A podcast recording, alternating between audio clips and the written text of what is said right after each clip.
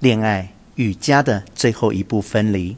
少数时候，一场恋爱会自动拯救一个人，这是爱情为什么被奉为伟大的深层原因。但是如果特别想得救，我们就必须自己去努力。龙伟林说：“好的父母是天赐的运气，可以让我们有一个好的心理基础。但是生命之所以有价值，就在于我们能做选择，而恋爱是我们可以选择的机会。”如果我们不把自己全交给潜意识去指挥，努力去救自己、救恋人，那么我们每一次恋爱都可以成为一个好的治疗机会。要想达到这一点，除了要学习无条件的爱，也要学习分离。恋爱是与家庭分离的最后一步，并且因为是对亲子关系的深刻复制，所以恋爱关系也尤其难以分离。恋人分手带来的痛，并不亚于童年时父母与我们的分离。分手一开始注定是痛苦的，因为我们有很多分离的痛苦记忆。小时候，妈妈或爸爸经常会狠心离开我们，部分是合理的，如工作、学习；部分是不合理的，如父母离婚或他们根本就不爱我们等等。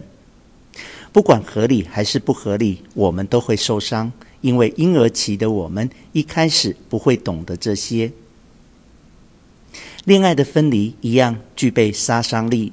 虽然我们现在懂得了合理与不合理，但是因为恋爱首先是对亲子关系的复制，我们在情感上和童年一样，不想理会合理与不合理。我们只看到了一点：他不要我了，像爸爸一样。或者他不要我了，像妈妈一样。关系是不可预测的。童年我们渴望稳定，渴望父母时时刻刻都守在自己身边。现在我们一样渴望稳定，渴望恋人时时刻刻守在自己身边。但是如果爸爸妈妈不与我们分离，那么我们就不能成长。如果恋人不与我们分离，我们也一样不能继续成长。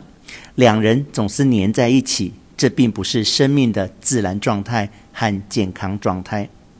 建立一个好的关系是非常不容易的，因为你永远无法完全左右另一个人。既然亲密关系如此难建立，一些人，尤其是男性，干脆就放弃亲密关系，只沉浸在某个特殊领域里。并最后成为这个领域的泰斗，譬如牛顿、康德和梵谷等人。康德仿佛很享受他的孤独，但对梵谷来说，孤独是一件可怕的事情。他一生都渴望拥有一个亲密的异性关系，只是一直没有学会怎样去建立。建立关系很难，因为另一个人不可控制。发展理论很容易，因为这完全是你一个人的事情。你知道，只要付出了，就会有结果。你对未来可以预测，但关系却是不可预测的。龙伟林说：“再亲密的人也是另外一个人。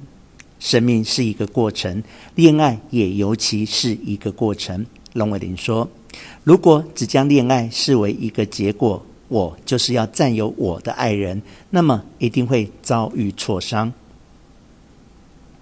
更重要的是，恋爱不仅是一种治疗，也是一种尝试。我们在尝试寻找符合自己理想父母形象的对象，我们也在尝试是否与恋人真的合适。不分青红皂白的，非要黏在一起，只会增加生命的痛苦，只会让我们不断重复童年的错误。对于很多人来说，过去的生命中充满错误，而恋爱是一个修正的机会。以前有一个不爱自己的爸爸，那么好的，我一定要找到一个和爸爸类似的男人，让他爱上我。以前有一个爱自己的妈妈，那么好的，我一定要找一个和妈妈类似的女人，她会好好爱我。我们心里都埋藏着一个梦想。重复童年的幸福，修正童年的不幸。但问题是，无论我们选中的是怎样一个理想父母，那只是我们的投射。或许对方真的非常符合自己理想中的父母形象，但是对方有过完全不同的生活经历，他也有一套属于他自己的理想父母形象，而你却未必符合。即便一开始以为彼此符合，我们也必定会发现对方不是我们想象中的人，而是完全不同的另外一个人。这是生命中最大的教训之一。他告诉我们：“你再亲密的人也是另外一个人，是和我们一样重要、一样独立的人。如果学到这一点，我们就会真正明白，整个世界都是由和自己一模一样的独立的人组成的，每个人都同等重要。”